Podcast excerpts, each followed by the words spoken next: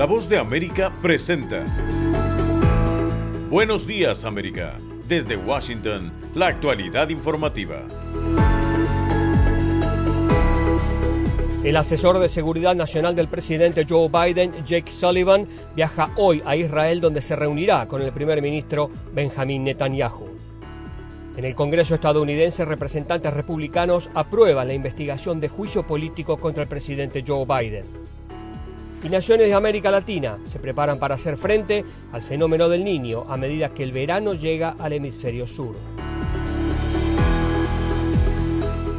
Hoy es jueves 14 de diciembre del 2023. Soy Gustavo Cherkis y junto a Héctor Contreras les damos la más cordial bienvenida. Aquí comienza nuestra emisión de Buenos Días América.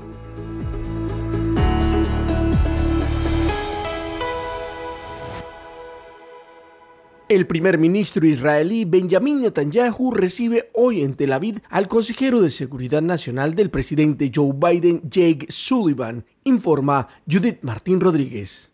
A medida que Israel enfrenta una creciente presión internacional por su ofensiva militar sobre Gaza, el asesor estadounidense de Seguridad Nacional Jake Sullivan se reúne con el primer ministro judío Benjamin Netanyahu y el presidente israelí Isaac Herzog. En sus diálogos, el alto funcionario estadounidense buscará que desde el gabinete de guerra israelí se extremen las precauciones en su ofensiva sobre Gaza con el objetivo de minimizar las fatalidades civiles y garantizar el flujo continuo de ayuda humanitaria al enclave. Concretamente, en este último punto, Sullivan trasladará los llamados de Estados Unidos para que Israel permita la entrada de ayuda humanitaria al enclave a través del cruce de Karem Shalom, una decisión que ampliaría los actuales flujos de ayuda que pasan solo por el cruce de Rafah, el único que conecta Gaza con Egipto. Además, se anticipa que también abordarán los diferentes escenarios para el futuro gobierno del enclave palestino cuando finalice el actual y sangriento enfrentamiento.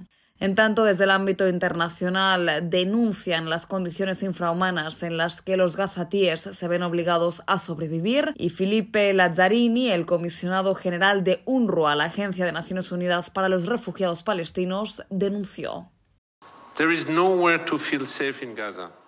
No hay ningún lugar donde sentirse seguro en Gaza. La infraestructura civil y las instalaciones de la ONU no se han salvado de los bombardeos. Ayer me horrorizaron las imágenes de la explosión sobre una escuela de las Naciones Unidas para los refugiados en el norte de Gaza.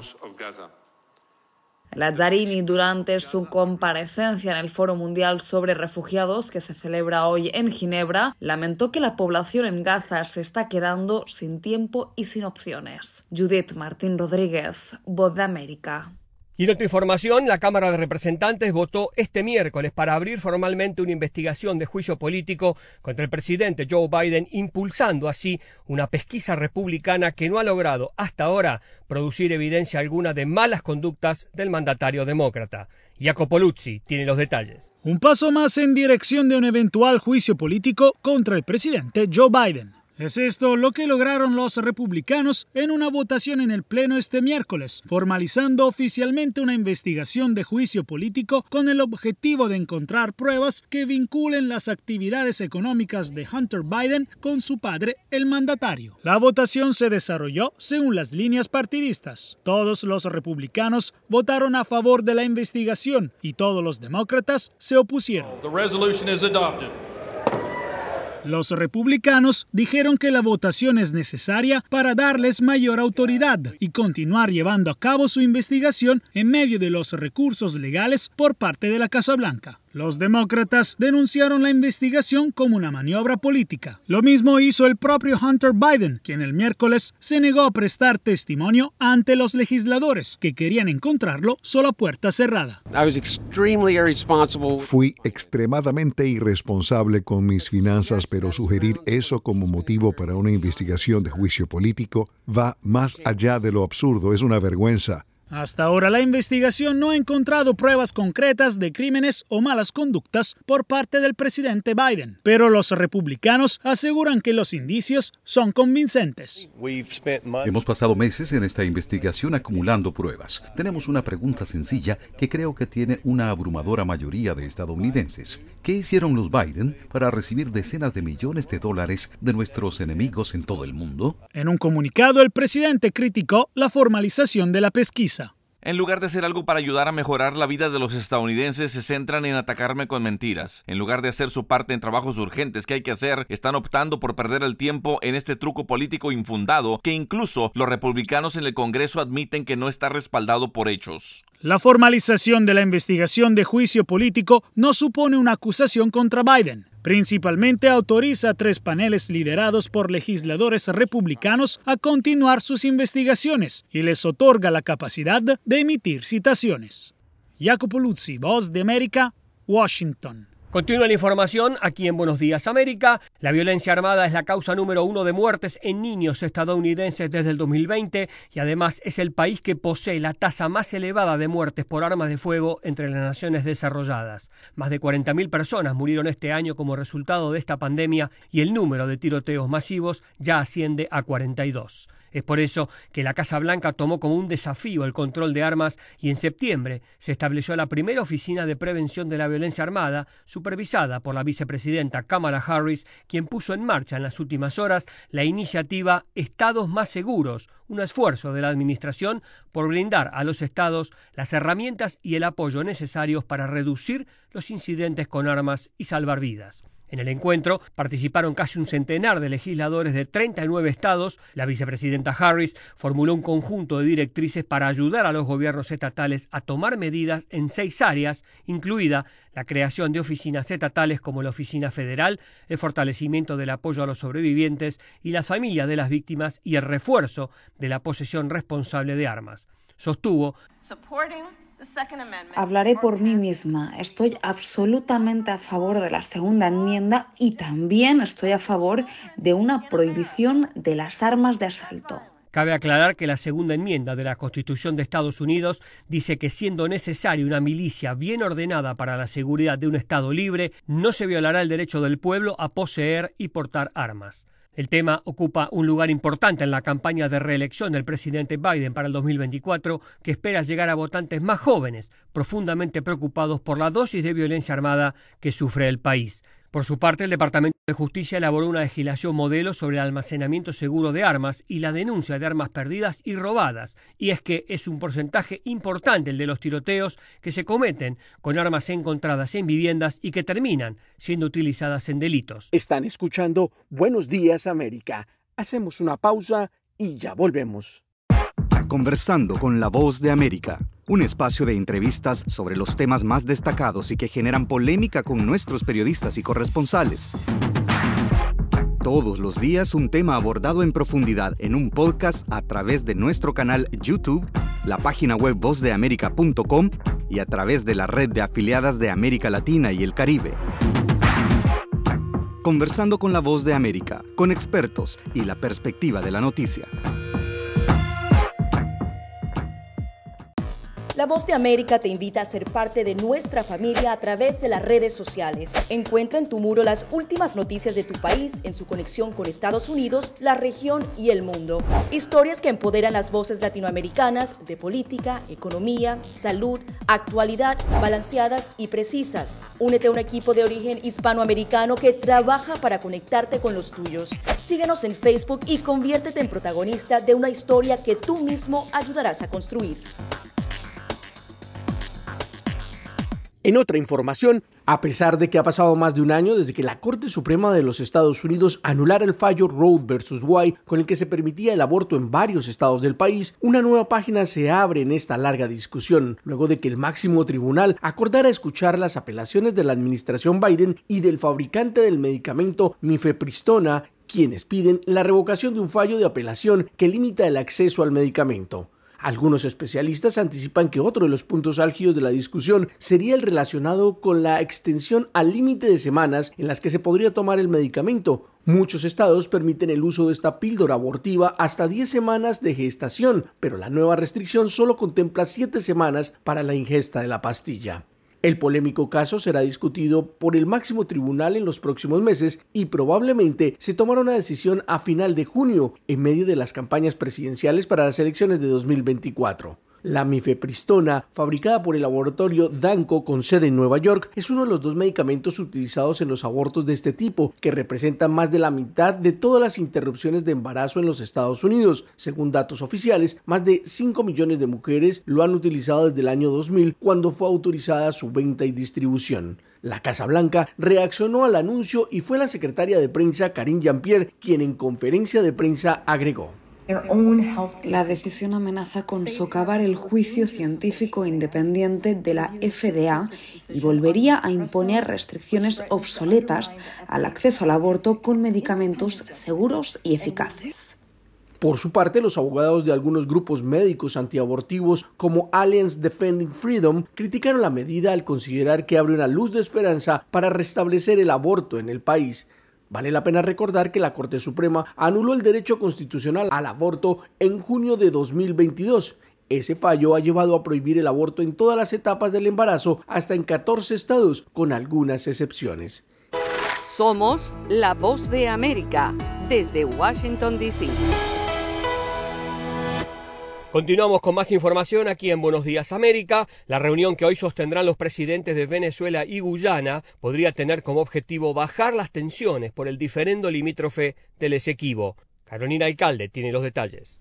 Los presidentes de Venezuela, Nicolás Maduro e Irfan Ali de Guyana, confirmaron que este jueves asistirán en San Vicente y las Granadinas a una reunión de alto nivel impulsada por la Comunidad de Estados Latinoamericanos y del Caribe, la Comunidad del Caribe y el presidente de Brasil, Luis Ignacio Lula da Silva, en medio de las tensiones por el Esequibo, territorio que ambos consideran suyo. El mandatario venezolano dijo esperar que la iniciativa se convierta en un punto de partida hacia el retorno de las negociaciones directas entre ambos países, pero su homólogo guyanés advirtió que el diferendo limítrofe no está en discusión, argumentando que el litigio se encuentra en la Corte Internacional de Justicia, instancia cuya jurisdicción para resolver el diferendo no es reconocida por el Estado venezolano. A juicio del diplomático y analista internacional Edmundo González, esto buscará el encuentro. Bajar el tono a estas tensiones, bajar el tono y provocar una normalidad en, lo que, dentro, de, dentro de lo que cabe. Y yo presumo que por el lado de Venezuela el presidente Maduro va a insistir en lo que en los resultados de la consulta y considerar que tiene un mandato para avanzar. Manuel Rojas, profesor de Derecho Constitucional de la Universidad Central de Venezuela, subraya que se debe celebrar el diálogo siempre y cuando lleve al respeto de la soberanía. ¿Qué esperar de esta reunión? Mira, esperar que se respete el acuerdo de Ginebra, esperar que Guyana entienda que no puede seguir este, menoscabando territorio venezolano. La histórica controversia por el Esequibo, territorio de unos 160 mil kilómetros cuadrados rico en recursos naturales, se agudizó en meses recientes luego de que el gobierno guyanés llevó a cabo licitaciones petroleras en áreas pendientes de delimitación. Carolina Alcalde, Voz de América, Caracas. Somos la Voz de América desde Washington, D.C. Pasamos a Colombia, donde continúan los desacuerdos entre congresistas luego de que se rechazó por quinta vez el proyecto de ley que pretendía legalizar y regularizar la comercialización del cannabis recreacional para adultos. Manuel Arias Naranjo informa.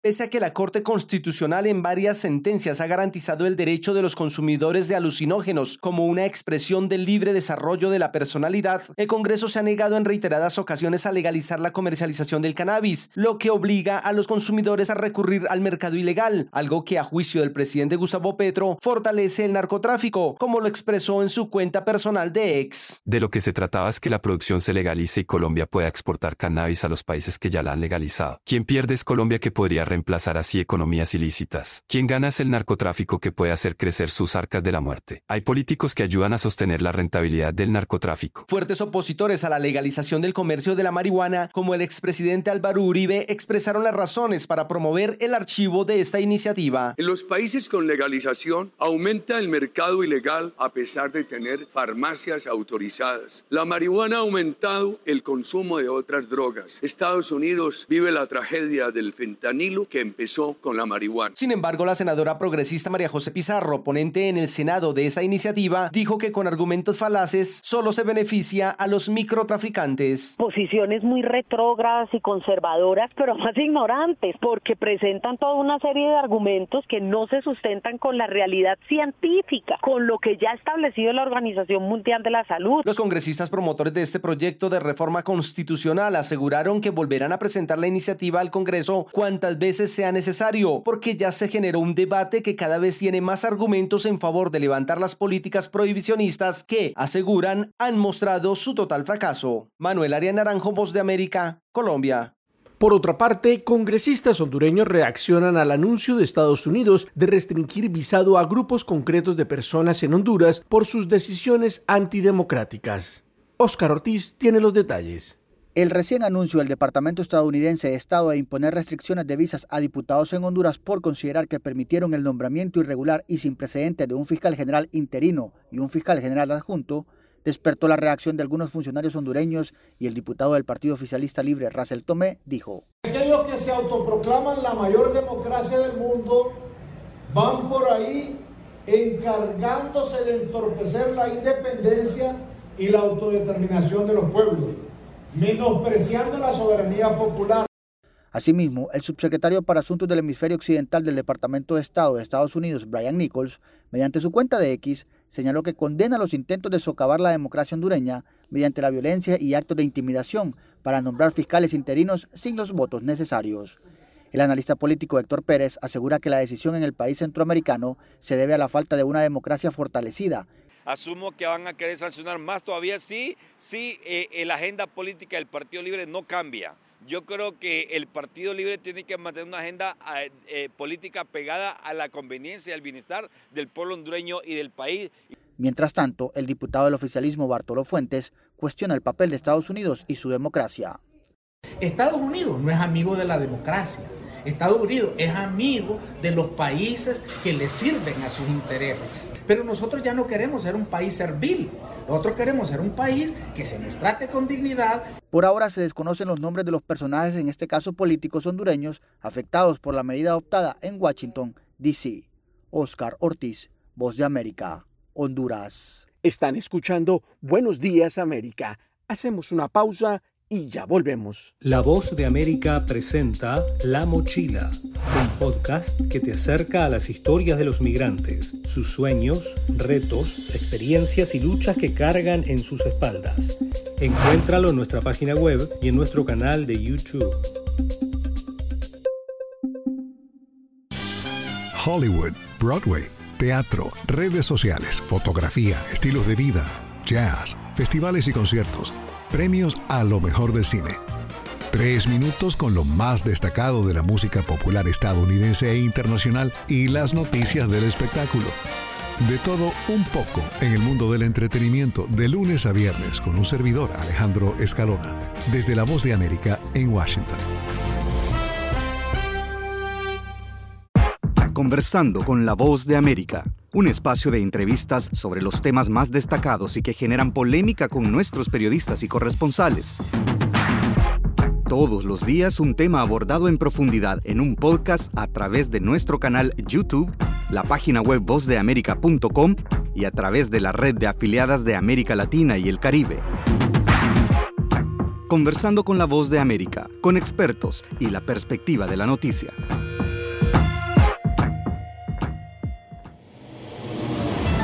Y ahora, en Buenos Días América, nos vamos a la sala de redacción de La Voz de América.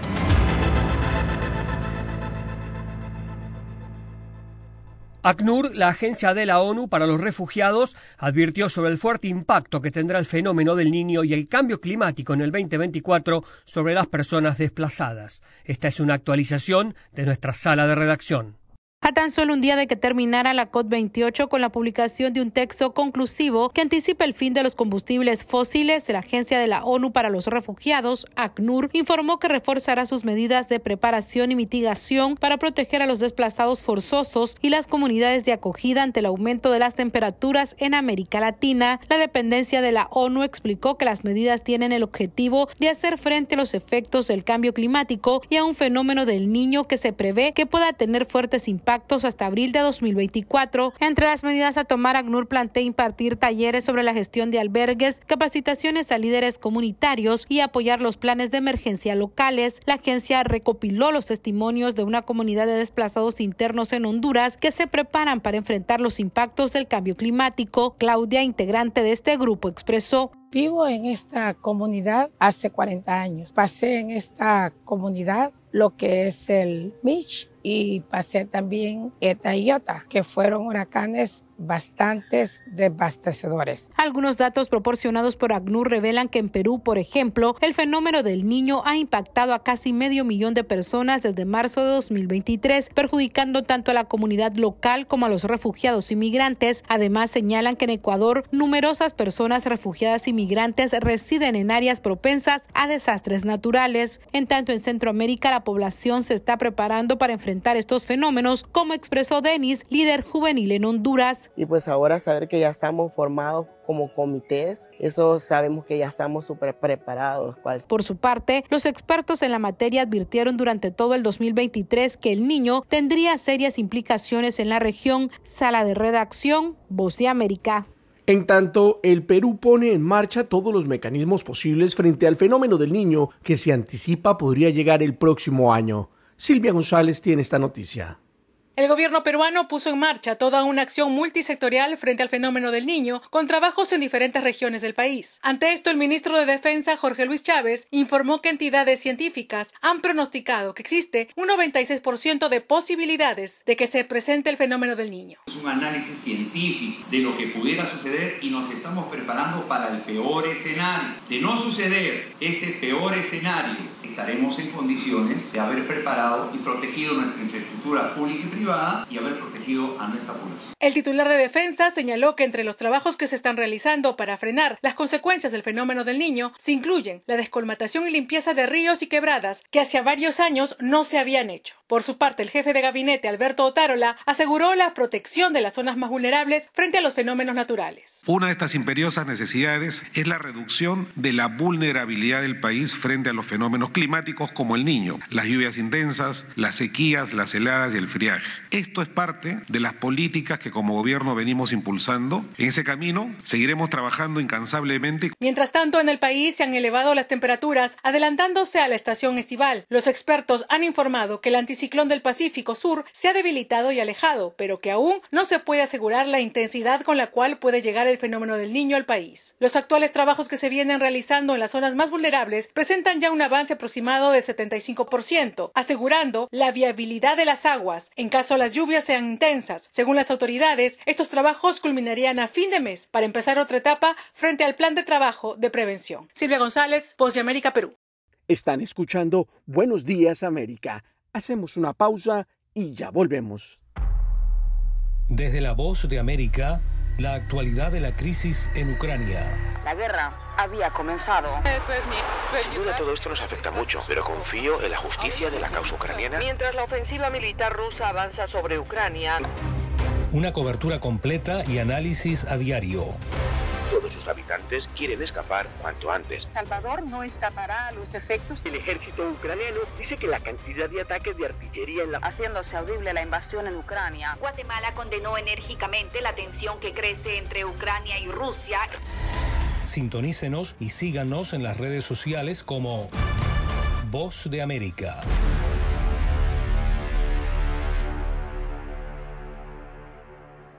De costa a costa. Toda mi familia está en... De frontera a frontera. ecuatorianas que están llegando... Los sucesos que ocurren en todo Estados Unidos y más impactan a Latinoamérica. le hacemos un llamado para que Estados Unidos al día. De lunes a viernes, la información con Tony Cano. Desde la Voz de América en Washington por su emisora local favorita en América Latina. Conversando con la Voz de América, un espacio de entrevistas sobre los temas más destacados y que generan polémica con nuestros periodistas y corresponsales.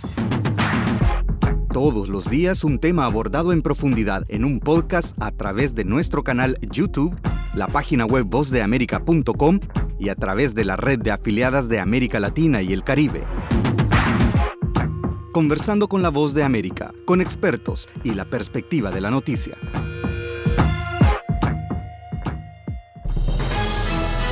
Momento deportivo en la voz de América. Les informa Henry Llanos. El baloncesto de la NBA suspendió por tiempo indefinido a Draymond Green, alero de los Warriors de Golden State, menos de 24 horas después de que golpeó en el rostro a Jufus Nurkic, pívot de los Suns de Phoenix, por lo que se le marcó una falta flagrante de segundo grado y se le expulsó. La liga anunció la sanción impuesta el miércoles por su jefe de operaciones, Judd Umars. Green ha quedado suspendido de inmediato. Es la segunda vez que se le suspende en esta temporada. Se requerirá que él cumpla ciertas condiciones de la liga y del equipo antes de que vuelva a jugar, indicó la NBA. Destacó que este resultado toma en cuenta el historial de actos repetidos de conductas antideportivas por parte de Green. El jugador fue expulsado por décima octava vez en su carrera, la mayor cifra entre los basquetbolistas que están en activo dentro de la NBA. Y el fútbol americano de la NFL disputará un encuentro de temporada regular en Brasil en el 2024 para convertirse en el primer duelo en Sudamérica en el creciente plan internacional de la creciente liga. La liga indicó durante la reunión de dueños cerca de Dallas que el encuentro se disputará en la Arena Corinthians en Sao Paulo, Brasil. El estadio tiene capacidad para 50.000 asistencias y fue sede en la Copa Mundial 2014 y Olímpicos 2016. La NFL disputó este año sus primeros dos encuentros en Frankfurt, Alemania, y tres más en Londres. Hay cinco encuentros fuera de Estados Unidos programados en el 2024 tres en Londres, así como Alemania y Brasil. En la reunión de diciembre, hace dos años, la liga designó derechos de mercado locales para equipos en varios países. Henry Llanos, Voz de América, Washington.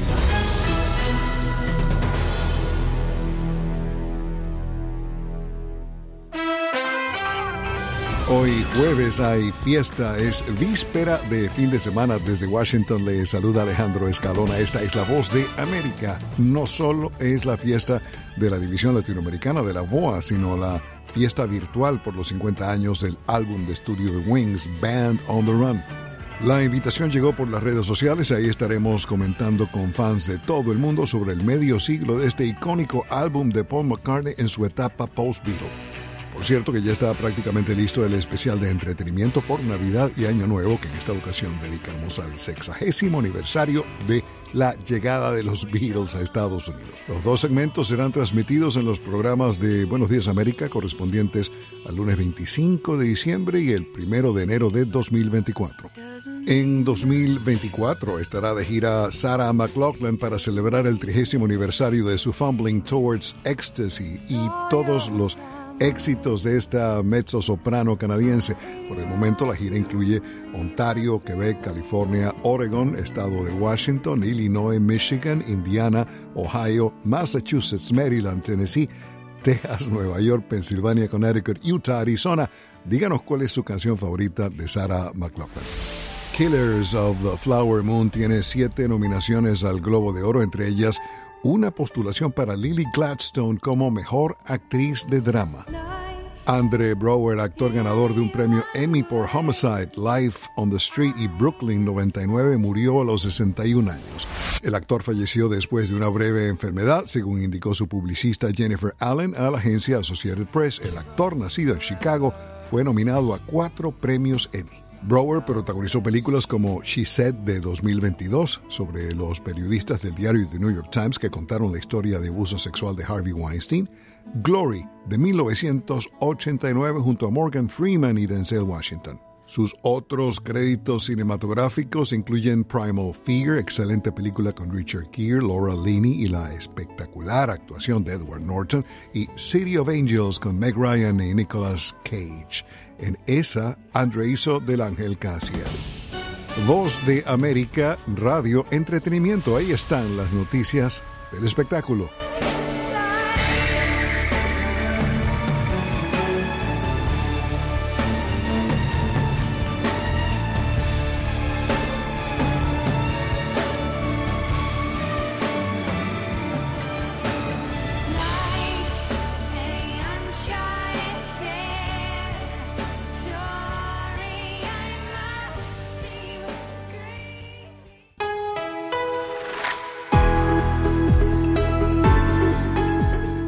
Y hasta aquí, buenos días América, pero las noticias siguen. Soy Héctor Contreras y les agradezco la sintonía. Soy Gustavo Cherkis y les invito a conectarse con nuestra página web, vozdeamerica.com o seguirnos en Twitter, arroba Voz. Será hasta nuestra próxima emisión.